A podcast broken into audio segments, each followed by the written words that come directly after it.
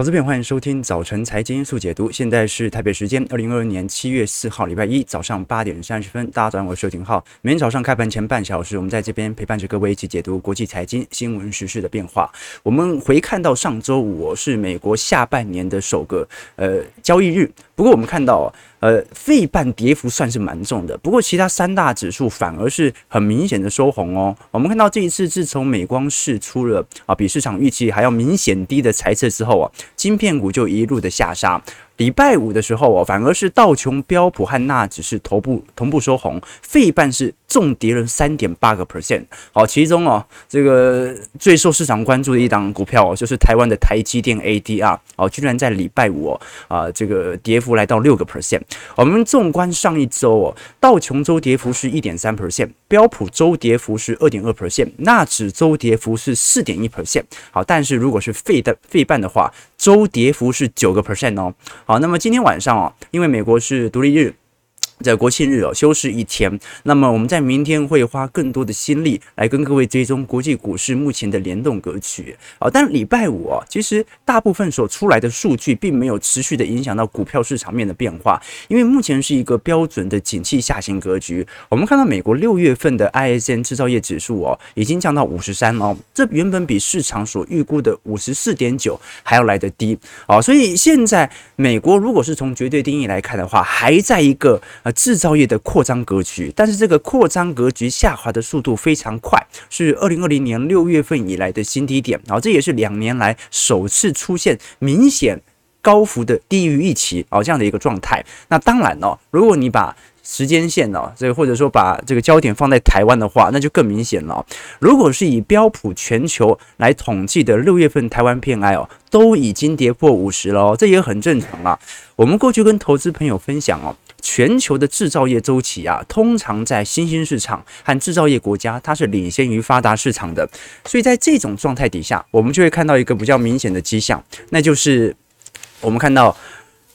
台湾和中国的 PMI 通常会领先全球先行下弯，而美国是最后下弯的。那你看到台湾的标普所统计的 PMI 竟然已经落到五十以下，也就是我们讲的紧缩格局，就代表着啊，这个其实啊，全球的制造业的下行周期啊正在持续的发酵。只是中国比台湾更加领先，甚至已经来到五十以上啊，走过了本轮下行周期。好，所以值得观察的一件事情是，我们看到如果是以国发会所统计的 PMI 啊，目前还在五十三哦，但是如果是以标普全球所统计台湾的 PMI 啊，已经到四十九了，好，所以这个是值得大家来观察的。通常主计处啊所公布官方的，不管是 CPI 还是 GDP 经济成长率哦，啊，都会比国外的。稍微表现的来的好一点啦，啊，但这不管如何，这仍然改变不了目前的景气下行格局。我们上个礼拜五有跟各位提到，这一次亚特兰大针对 GDP 的啊，亚特兰大 Fed 针对 GDP 的预估模型呢，在第二季啊，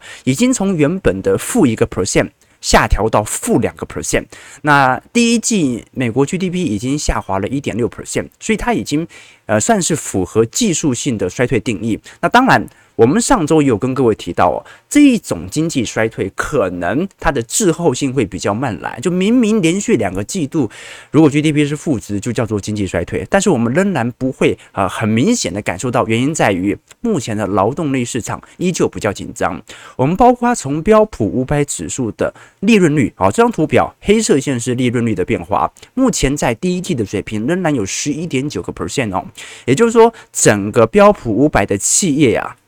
你卖一百块钱哦，仍然有十一点九块钱能够赚到口袋，这跟过去几年的历史均值水平哦。八个 percent 看起来比起来啊，仍然是高了不少。也就代表着，你虽然看到经济在衰退，但很有可能是过去两年的基期推得太高的原因。就过去两年你赚得太夸张，所以现在只要稍微有一点下调，没赚的这么多，那看起来就像是一个经济衰退了。那你包括从领先指标来做观察，各位也会感受非常明显的现象。如果是按照现在美国的领先指标哦来做判断的话，那基本上。本年度是一定发生经济衰退的。只是这一次的经济衰退哦，到底是否符合这一种大幅度失业率上升，在过去所判定的经济衰退，这是值得大家来多做一些观察的。那当然啦，美国股市上周五尝试着要做止跌，不过其实你看到本轮的下行格局以来，美国股市本来跌升都会适度的进行反弹，但上周比较例外的是标普道琼。以及呃这个道呃标普道琼以及纳指虽然都有明显的反弹，但是费半的下杀力度是最为明显的。这就要讨论到制造业周期了，因为我们现在其实讲的整个经济的库存循环哦，有一个特定的产业了啊，是在衡量制造业哦，就是说制造业每三到四年就会有库存量过高的问题，大家就要贱价来销库存嘛。可是很多商品其实不会这样子哦，比如说线上软体。它哪有什么销库存的问题啊？比如说这个卖食物的，那食物放久了本来就会坏，它也没有什么库存过高的问题啊。所以很多的产业它不像制造业周期有非常明显的库存周期水位的变化。那在这种状态底下，我们现在所衡量的其实就是针对啊，像是晶片股啦，像是很明显有实体制造物的这些产业。来进行高强度的去估值，好，所以反而你看到过去的创新科技动能股啊，它的下跌并不是来自于去库存，它的下跌来自于过去估值被推得太高，所以市场要砍股票，一定是挑那些估值被推得高的那些股票来开始砍，啊，那反而现在很多软体股哦，已经有逐步落底的情况，而制造业的产业则是持续的下调。那我们看一下标普五百指数在过去啊一周的表现啊，其实明显的下杀力度仍然持续。在涌现当中啊，基本上也是创了一九七零年代以来哦最大的啊单年，应该讲半年的资金的流出哦。就过去历史来看的话，呃，标普已经接近五十年没有这么大的啊资金系统单的流出股票市场了。那包括债市也是哦，目前债市的流出水平已经超过了二零零八年当时的恐慌情绪，也就代表着不管是股票。还是债券哦，因为从绝对金额来看，不断的增高，所以现在我们是经历了史上最大的泡沫，加上十大史上最大的呃资金的啊流出啊市场哦，好，这个就值得大家来多做一些留意了哦。昨天你包括高盛、美银、大摩都陆续出炉了针对目前费半持续走跌啊所产生的一些报告哦。我们今天先看一下高盛的报告，高盛呢，其实这一次特别把呃过去几次的呃。熊市的线图来跟各位做一些比拟哦。我们看到现在上半年的表现哦，基本上会说是一九七零年代最差，是因为同时我们面对了通货膨胀，好，同时面临了经济衰退，而我们刚好又碰到本轮库存循环的最高点开始往下滑，所以企业的利润率也在往下掉，啊，所以现在的问题就是。不止我们遇到一九七零年代那个时候的供应链瓶颈所形成的通胀，然后现在呃这个 GDP 见高点之后本来就要下弯，经济衰退的风险存在，而企业利润哦。又刚好刚才我们提到的啊，你看利润率从高点慢慢往下掉，那这种三重压力啊，导致联总会的政策啊，会非常明显影响到现在下行的步调。如果联总会不管，那此那一定下行，但是联总会又不希望它下行的速度过快，加上年底又有中期选举，好，所以我们如果从线图来做观察，会发现哦，过去几次的大幅度的衰退啊，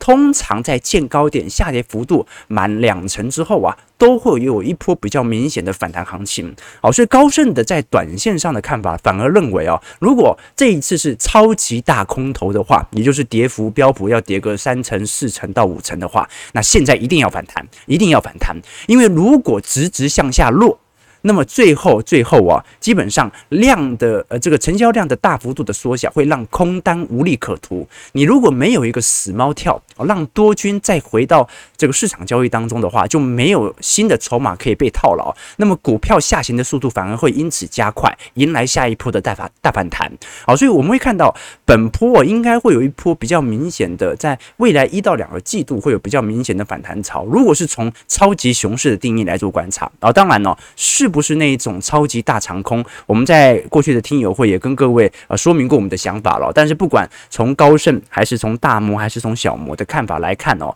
基本上在二三年到二四年的降息循环已经成为市场的明显预估了啦。哦，所以到时候就是看一下联总会在面临。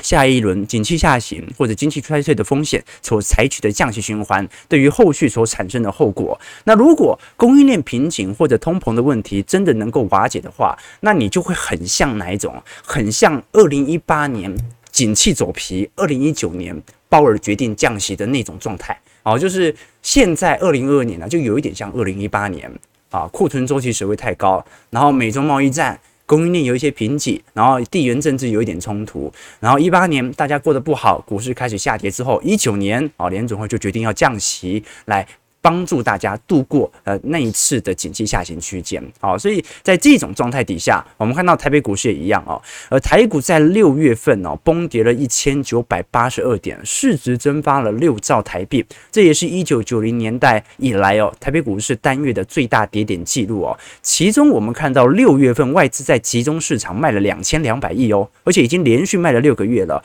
哦。今年以来外资的卖超很猛哦，这是几乎是过去两年的。加总哦，今年卖了九千四百亿，卖快一兆啊！哈，你看到像是二零二零年和二一年呢，外资也不过就卖了。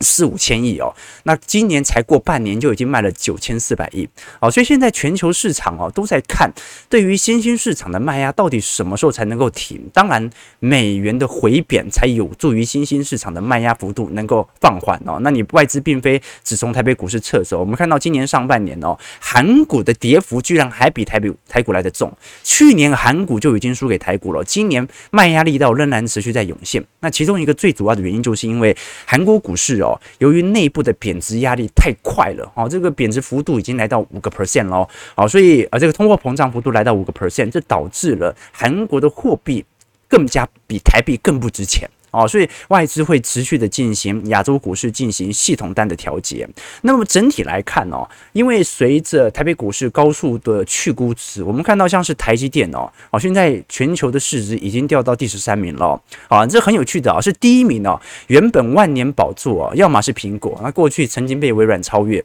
啊，但是现在哦。啊，这全球市值第一名的企业啊，居然变成沙乌地阿美了。石油业者居然在这个时间点重返了全球市值第一。那第二名就是苹果啦，第三名是微软。呃，接下来四到十名分别是呃，Google、Amazon、特斯拉、波克夏。啊，Unite Health，然后像是强生、腾讯啊，腾讯在这个时间点呢，居然重回到前十名。一个值得观察的呃重点呢，是因为腾讯我们看到入股以及港股啊，近期股票市场的拉抬幅度正在快速的放大。第十一名是脸书，呃，这个 Meta。第十二名是 Visa，第十三名才是台积电哦。而你看到辉达啊，当时曾经一举超越台积电的辉达，现在掉到第十六名了啊。所以我们看到礼拜五最重要的新闻就是啊，费半大跌了三点八个 percent，而台积电啊，跌幅也接近六个 percent，市值跌破了四千亿美元的大关，来到三千九百九十三亿哦。所以整个半导体的景气哦，修正已经成为市场共识。现在所有的美系外资报告都认为哦，呃，整个供需反转点哦，本来。预估在二三年，现在预估在二二年下半年就会趋缓。那首先第一波所受到冲击的就是成熟制程。那么如果终端需求最终疲缓，那会影响到高阶运算，也就是先进制程的部分。因为如果连需求都不大，那么我还需要你做这么多先进的晶片，要干嘛呢？啊，所以未来我们看到啊，今年 iPhone 十四也即将开始要进行拉货潮了。到时候我们会做一个专题，特别来跟各位做一些解析。好，所以我们看到整个标普百指数啊，在过去经历了两年。年多以来的多头轨道，现在正式的进入很明显的下行轨道。那按照过去的历史经验，如果它是一个正常的景气下修哦，不会碰到二零二零年当时的高点。好，所以其实如果是以自然的景气下修格局，它会可能有逐渐落底的迹象在。但如果是崩盘，也就是我们讲的泡沫破裂或者系统性金融风险，那么就要破二零二零年的低点。好，这个是过去十年以来的啊这个明显的啊系统性周期。那当然啦，其实一个时代的环境或者说一个时代的背后哦，往往都是由一个小点所引发了。你说过了十年之后啊。人家问啊，你小孩问你说：“哎，爸爸，为什么二零二零年啊那一年疫情大恐慌，结果二零二零年末反而全球股市陆续创新高呢？啊，那为什么在二零二二年明明疫情都已经流感化啊，欧美国家的人都飞来飞去了啊，结果全球资产却在二二年泡沫破裂呢？啊，因为那一年哦，联总会和鲍尔啊和这个拜登哦正在为两年前所做的事情承担。”啊，因为二零二零年联总会的干预以及拜登的大傻逼计划，都引起了在二一年到二二年的通膨，对吧？好，所以一个时代的或环境的背后哦，往往我们看到的都是由一个小点所引发的，一个新冠肺炎啊，一场。这个财政和货币政策的联手，最终形成了啊，二一年到二二年的大泡沫。我昨天才看到一条新闻哦，说科幻小说的始祖啊，倪匡先生去世了啊，是吧？啊，倪匡也算是我国高中的回忆哦，但其实我一开始不看倪匡了，为什么？因为那个时候已经开始看金庸了啊！当你看了金庸的文笔和故事之后哦，就会觉得自己突然高贵起来嘛，那不愿意去看其他的小说啊。你拿《天龙八部》《神雕侠侣》，走在校园，感觉自己就像那个雨果大文豪啊。但你如果拿一本《蓝雪人》啊，《老猫》《钻石花》走在校园，那感觉自己好像就。变成名侦探柯南了啊，就好像感觉低了一阶这种感觉。那当然文笔真的是有一定的落差啊。但后来我知道倪匡先生曾经帮金庸的《天龙八部》代笔之后啊，我就马上看他的书。哇，那一看不得了啊！基本上哦，呃，倪匡应该就是网络小说还没有出来以前的网络小说，因为书很多啊。你看倪匡，我是看他的剧情和故事啊。那你看金庸呢？啊，一开始也是看剧情和故事啊，但是。后来看几次就会开始欣赏他的文笔和文采哦。那为什么我们讲这件事情呢？因为刚才我们提到说，我看这个倪匡的小说是因为他开始帮金庸的《天龙八部》代笔的。那我就很有觉得很有趣啊，说想说他到底帮《天龙八部》的哪一段代笔哦？后来我才知道哦，啊，原来阿紫《天龙八部》里面不是有个阿紫嘛，很讨厌那个人哦。我们就阿紫的眼睛啊，不是金庸弄瞎的，是倪匡弄瞎的。怎么说呢？就是当时《天龙八部》啊写到一半的时候啊，香港那个时候算是呃极左派的思潮泛滥，那就有很多人啊把那个炸弹啊寄到《明报》啊。那一一开始金庸是在《明报》上面连载他的武侠小说的，那么倪匡呢，呃就是受托他的好朋友金庸呢，就来帮他代笔一下《天龙八部》哦。好，但是在他代笔的时候哦，这个金庸就特别跟他讲说啊，你千万千万不要把我里面的人物给弄死了。你乱写都可以，乱写了，我后续都还可以把他救回来。你把他弄死了，那我就爱莫能助了。后来这个倪匡就说没问题，没问题。后来倪匡越写越写，就觉得，哎。这个阿紫怎么这个人这么讨厌啊？转念一想，就想要把他给弄死啊！但是后来想不行，那金庸到时候如果回来了，从欧洲回来，没办法跟他交代啊。那这个一方面呢，就要这个对得起这个老友的重托啊；一方面呢，要发泄对于阿紫的不满。最后呢，他就采取折中的做法，他就把阿紫的眼睛给弄瞎了。后来金庸回来之后，快崩溃啊！他就发誓。再也不给倪匡代笔了，但是那一段其实写的真的蛮有趣的哦。反正你看到《天龙八部》的结尾嘛，那个时候萧峰自尽，然后阿紫抱着自那个萧峰的遗体跳到悬崖底下嘛。然后我还记得有一个人物很特别，叫尤坦之嘛，那个是什么钢铁人哦啊，反正就是带一个铁片的人哦。远远听到阿紫的声音呐，后来呢，他也跟着阿紫跳崖了啊。反正反正就是结局是很悲惨的，但是他的最初的动因哦。因为尤坦之哦，把他的眼睛给了阿紫，那阿紫不要嘛，阿紫把自己眼睛给戳瞎哦。他最初的动因动因不是来自于金庸，而是来自于倪匡的手贱把阿紫给写瞎了。好，那为什么我讲这件事情？就跟我们刚才提的一样哦。我们看到整个二一年到二二年的资产泡沫，其实回到源头哦，啊，并不是因为疫情而导致了它会资产泡沫，而是因为疫情导致了啊不该伸进去的这只手出现了。啊，你看零八年那个时候也是大傻币啊，为什么没有通膨呢？因为因为这一次不只是供应链的问题，拜登也祭出了明显的财政刺激计划，钱不只流到了金融资产，它也流到了实体资产当中所形成的通膨，而二二年就是这一些央行们、这一些政府们决定。啊，要开始承担自己责任的时候，所以他必须要缩表，他开始要为自己过去两年所做的事情承担他的责任。OK，好，八点四十八分，我们马上来看一下，呃，台北股市的，呃，这个美国股市的变化。我们看到道琼工业指数上涨三百二十一点，上涨一点零五 percent，收在三万一千零九十七点。标普五百指数上涨三十九点，一点零六 percent，收在三千八百二十五点哦。好，都尝试着做一个筑底的行为。不过从现在角度来看，因为量能第一没有放大，第二哦。呃，还没有很明显那种利空不跌的迹象在，哦，所以整个底部仍然在测试当中。纳指部分上涨九十九点，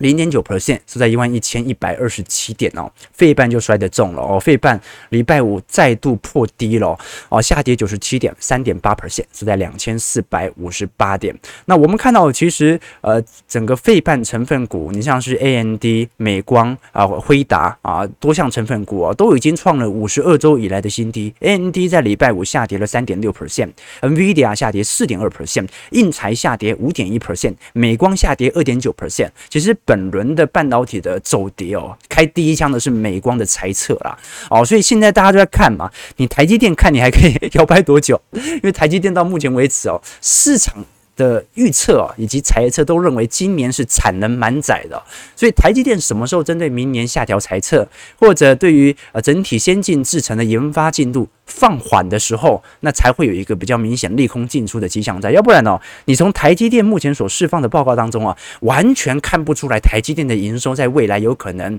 比市场预期来的低的迹象在，对吧？好，台积电在礼拜五也重跌了五点八个 percent，日月光 ADR 下跌三个 percent，联电 ADR 也下跌了。三点二 percent，好，但不管如何说，我们看到整个台湾在全球的晶片的运输量来看的话，来看的话，仍然远远高于韩国、中国，好，所以在这种状态底下。值得大家来多做一些留意和关注哦。就是费半明明就是具有一个超级强大护城河，你不像是美国的创新企业，美国创新企业很多软体股它都会有很明显的世代的交替，不管是 IG、Facebook、Google、Microsoft 的这种更迭的速度其实是很快的。那反而是晶片股啊，它算是科技业的艾克森美孚。有非常明显的护城河，但是最具有护城河的这些企业，反而最容易受到制造业周期的变化。哦，所以你看到费半在过去几年、十年、二十年，它的变绩效是远远超过于纳斯达克综合指数的，但是它的跌幅当然也会比纳指综合还要来得大。好了，那不管如何，我们看到，因为标普才经历完最惨的上半年，我们也看到啊，整个。标普五百指数在过去一段时间受到资金的流入以及汇出效果，哦，反而在上礼拜哦，SPY 是资金流入最大的，而流出量最大的反而是 QQQ。所以在这种状态底下，值得大家来多些多做一些观察哦。你像是全球首富的市值在上半年的财富哦，接近缩水了一点四兆。你像是现在全球首富，呃，是 Elon Musk，然后像是贝佐斯啊，LV 的 Bernard Arnault，然后像是比尔盖茨啊、华伦巴菲特哦，啊，整体的损失金额啊，哈，都是呃百亿起跳的。在这种状态底下，我们和这些有钱人的财富又拉近了一步，是吧？好了，八点五十二分了，我们本来要多聊一下车市的变化，但是我们过几天再来跟各位做一些追踪好了啊，因为整个车市哦，反而是。明显的特斯拉已经有率先见顶的迹象在，那你反而是一些汽油车哦，在过去以来因为受限于晶片的稀缺，所以一整年啊，这个汽油车的销量一直都不是特别的好。哎，今年反而开始有点好转的迹象。那到底它好转是因为景气变好了，车市变好了？还是因为晶片拿到了呢？哦，值得大家来多做些留意。好，我们先看一下台北股市在本周的追踪。礼拜一讯息本来就比较多了，好，所以我决定礼拜一少讲一点干话，好不好？以后我们这个答应投资朋友。浩哥看话太多了。好，六月份台北股市指数崩跌了一千九百八十二点。那么七月份开局哦，单日又跌掉了四百八十二点。然后礼拜五的卖压看起来是非常重的哦。虽然台指期目前是小涨三十点哦，但是很明显的这种反弹无力的迹象仍然存在哦。那当然哦，礼拜五是非常有趣的筹码面的现象哦，因为礼拜五的是融资断头的卖压非常明显，因为礼拜五反而外资和投信自营商的卖超力度没有。没有想象中来得大哦，所以礼拜五是很明显的散户人踩人的情况所在。我们看到台股在周五，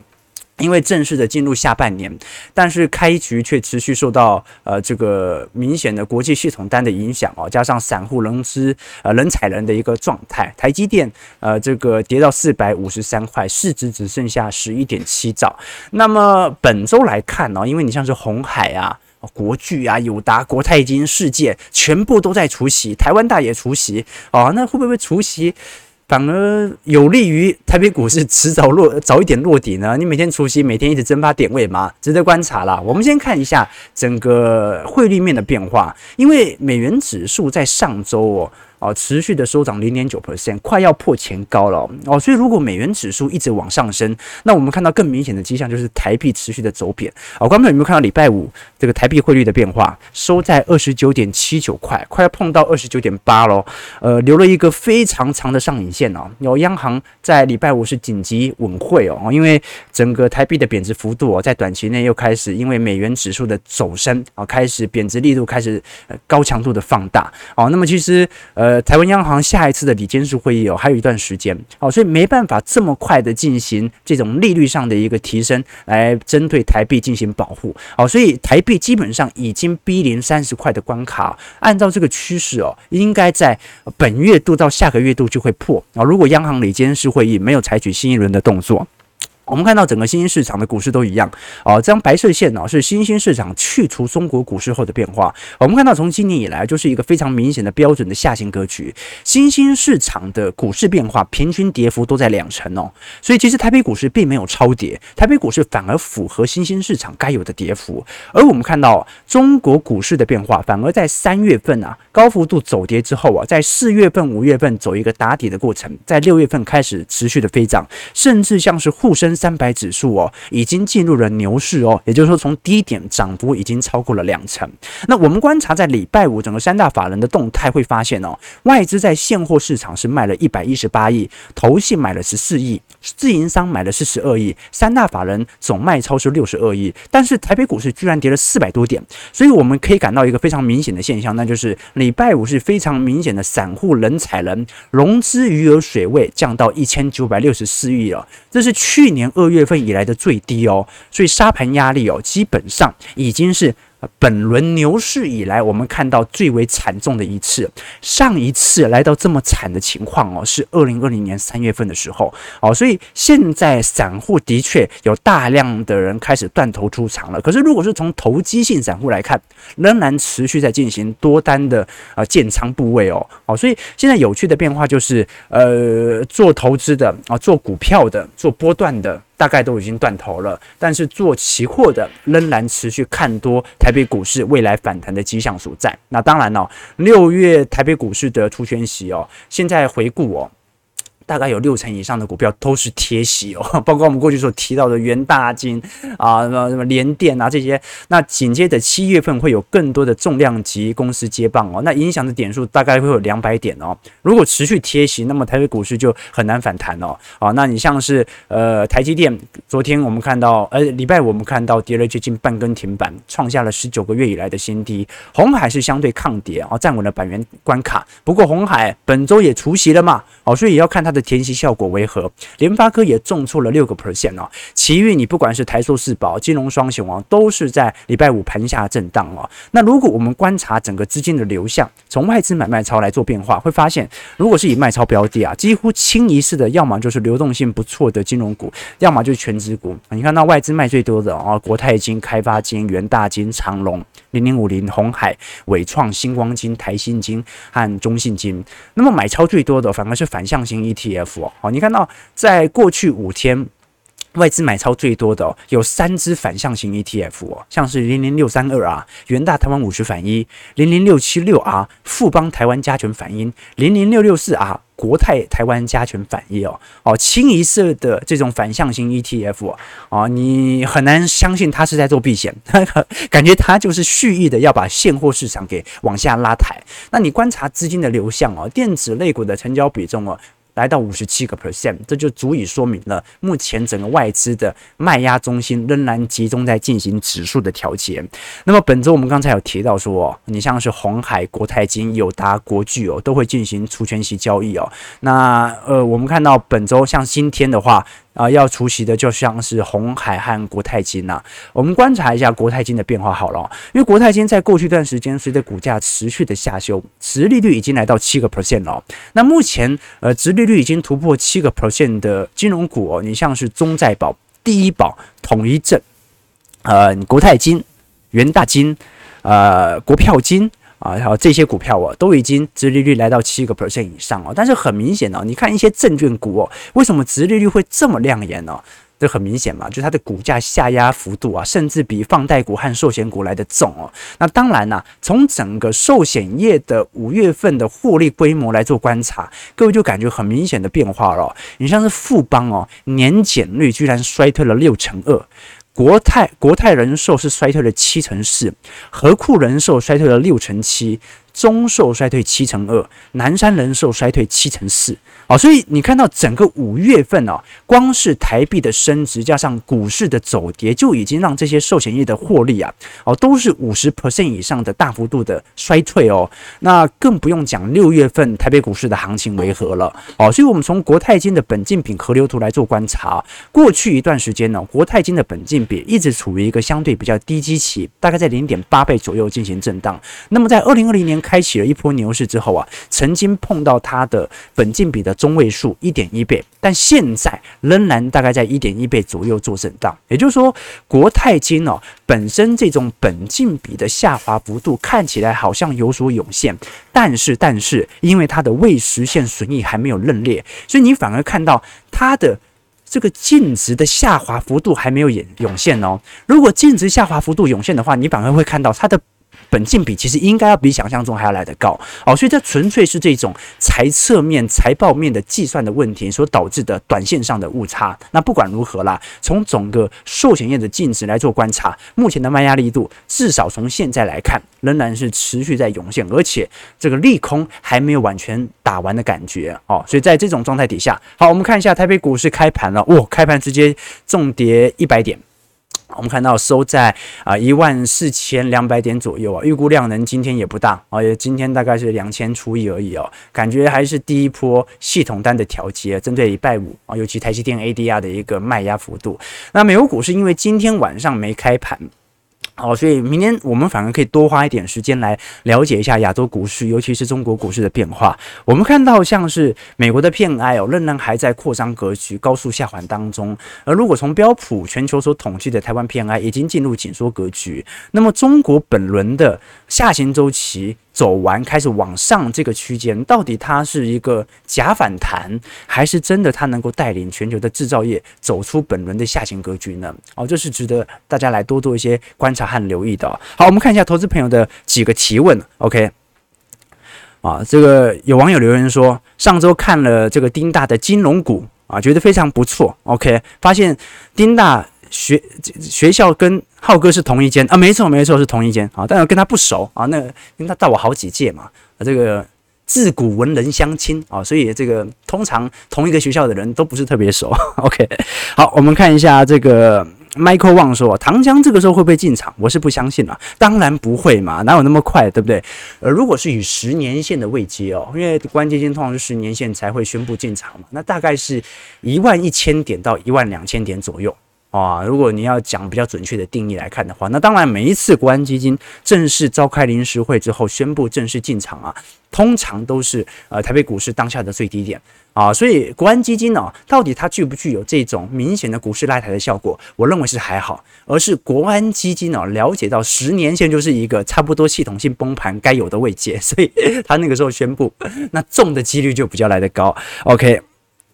这个这个。汪汪汪，Gary 说经济面也可以讲到倪匡，浩哥真强啊！谢谢谢谢谢谢，好，大家多看书啊，多看书好不好？OK，这个我还我昨天还问小编说，哎，你有没有看那个《天龙八部》还是《倚天屠龙》《倚倚倚天屠龙记》啊？有没有一些梗可以跟我一些做一些交流？他说有，电视剧算不算？电视剧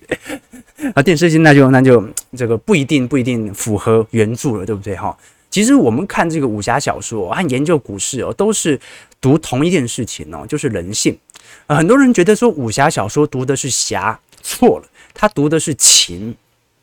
你像很多年轻男生哦，小时候喜欢看武侠小说，最喜欢看的几本啊，差不多都是《鹿鼎记》啊，《倚天屠龙记》《神雕侠侣》啊，然后《天龙八部》，然后就喜欢段誉，喜欢张无忌这种人，为什么？花心呐、对不对？人的情欲都在金庸的小说里面彰显出来。你说里面有什么绝招？我完全不记得，但我完全记得段誉还有张无忌多花心。好，所以那种年轻男生喜欢看哦，就是那种对于情欲、对于亲情、对于爱情的那种捉磨啊。所以从本质上来看，《金瓶梅》跟武侠小说没什么两样，都是在了解人性，而股票市场也是在了解人性的周期和变化。好了，九点零四分了，哦，台北股市现在反而收涨了六十三点了，哦，这行情变化如此之快。好，在这种状态底下啊，大家希望今天不要持续的啊在公园啊，这公园蚊子真的很多，好不好？感谢各位今天的参与，我们在二三四五，如果大家有更多的提问和想法，或者我们的会员朋友啊想要了解更多的专题影片的话，也可以来信来进行一些通知。